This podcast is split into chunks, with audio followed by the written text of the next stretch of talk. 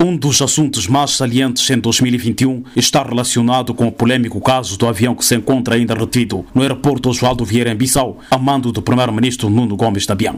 Trata-se de um aparelho que, em outubro do ano findo, aterrou na capital guineense proveniente da Gâmbia, cujo proprietário ainda não reivindicou, apesar do presidente da República, Omar El Mokhtar Embalo, ter admitido saber de quem se trata e que é gente séria. Mas o Parlamento queria saber mais e, por conseguinte, mandou a sua comissão especializada para a área de segurança apurar elementos adicionais sobre o avião em causa. Só que, em resposta, o presidente da referida comissão, o deputado Zé Carlos Macedo, recebeu ameaças de altos responsáveis do país. Não ligado, não ameaçado.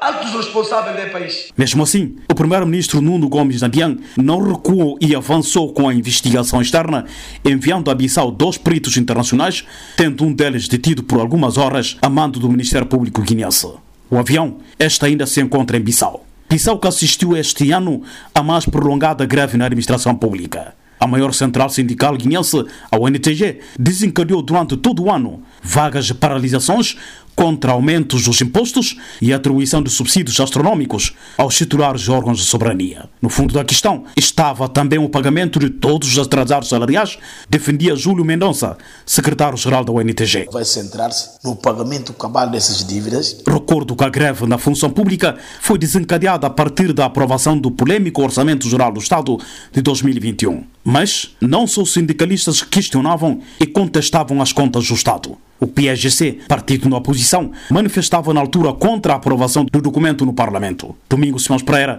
é o presidente do Partido Africano da Independência da Guiné-Cabo Verde. Nós estamos a penalizar setores sociais para que os órgãos de soberania possam ter mais visibilidade e mais capacidade de gastos. Foi no meio desta pressão social e política que se assistia a uma guerra aberta entre o próprio presidente da República e o primeiro-ministro, até que no dia 16 de novembro, dia da celebração das Forças Armadas, uma Manuel Mokhtar Sissoko embalou ignorar Nuno Gomes Nabian publicamente. Não o cumprimentou. Um ato ridicularizado na altura pelo chefe do governo. Para aquele dia, Nuno não saiu como primeiro-ministro e havia muito primeiro-ministro.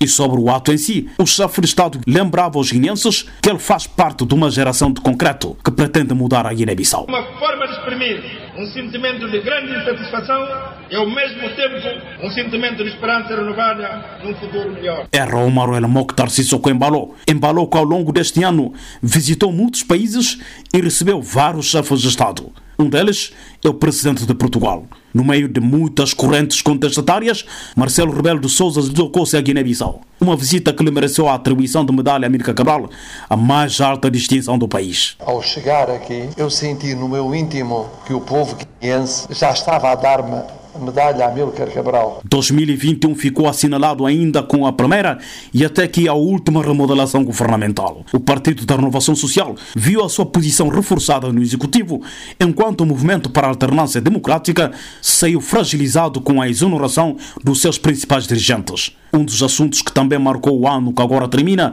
tem a ver com o processo da revisão constitucional. O dossiê teve impacto político devido à polêmica envolvendo o Presidente da República e o Parlamento. O Marelo Mokhtar Sissoko queria impor a discussão e aprovação da sua proposta constitucional, o que foi negado pelos deputados que consideravam ser únicos competentes para qualquer iniciativa da revisão da Constituição da República. Nicolás Santos é o líder da bancada parlamentar do PRS. O artigo 127, no ponto 2 da Constituição da República, diz assim que a iniciativa da revisão constitucional compete aos deputados. Enquanto se assistia a um quadro político menos animador, a pandemia de Covid-19 estava a mexer com a vida dos guineenses. Os estados de emergência e de calamidade decretadas pelas autoridades no quadro das medidas de prevenção incidiam-se sobre o rendimento econômico de muitas famílias guineenses. Ao nível econômico, o registro vai para a emissão de títulos de tesouro junto ao Banco de Desenvolvimento Oeste Africana. Falava-se em cerca de 200 milhões de dólares americanos. Por esta razão ou não, a Guiné-Bissau passou a ser o país mais endividado